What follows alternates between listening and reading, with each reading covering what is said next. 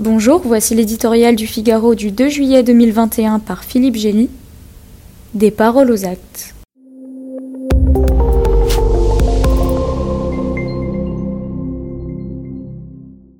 L'ordre règne à Pékin. Le Parti communiste chinois entame son second siècle plus hégémonique que jamais.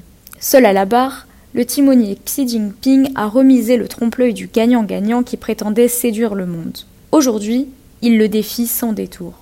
Le peuple chinois ne permettra jamais à des forces étrangères de l'intimider, de l'opprimer ou de la servir, a-t-il déclaré jeudi au balcon d'une place Tiananmen tirée au cordeau.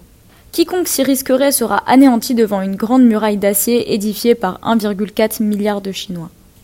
Cette volonté de puissance s'appuie sur la fusion du parti et du peuple, embrigadés ensemble dans un modèle chinois qui prétend combiner le meilleur du marxisme, du capitalisme d'État et du nationalisme.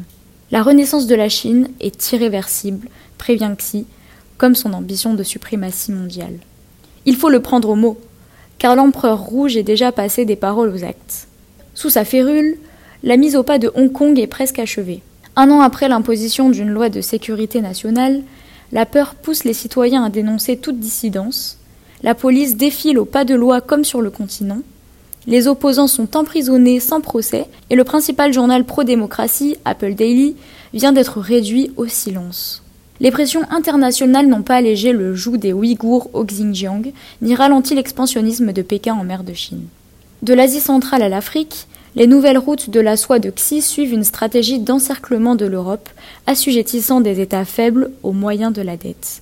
Cette Chine qui passe en force, à l'intérieur comme à l'extérieur, inscrit dans son plan de marche la réunification avec Taïwan, un trophée qui permettrait au président à vie de surpasser Mao.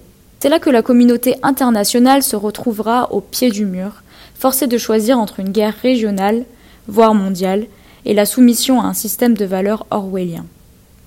Face à ce péril annoncé, l'appel de Joe Biden au ralliement des démocraties mérite d'être entendu.